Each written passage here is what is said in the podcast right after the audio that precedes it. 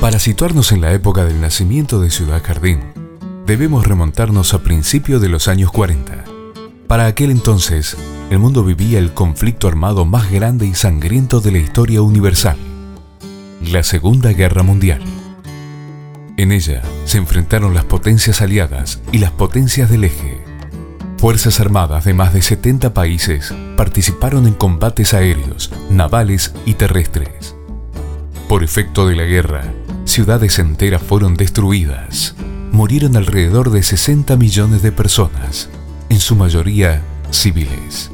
Por ello, los Juegos Olímpicos de Helsinki del año 1940 debieron ser suspendidos por la situación mundial, mientras que en esta parte del mundo, un violento terremoto de 8 grados sacudió a las ciudades de Lima y Callao, como también a gran parte del territorio peruano. En Estados Unidos, el reconocido Walt Disney producía la famosa película de dibujos animados Bambi. En esos años, nacieron figuras mundialmente reconocidas como Al Pacino, Bruce Lee, John Lennon, Pelé y Chuck Norris. Mientras que en Argentina se creaba la primera flota mercante con Puerto Madero como punto de partida.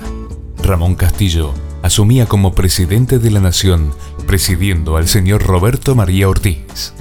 Fue en aquel entonces cuando Eric Seyen ya tenía casi todo planificado en sus pensamientos.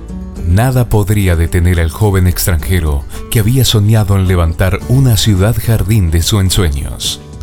Fue en el año 1942 cuando su deseo recién comenzaba a dar sus primeros pasos. Seyen había encontrado las tierras perfectas para crear su paraíso.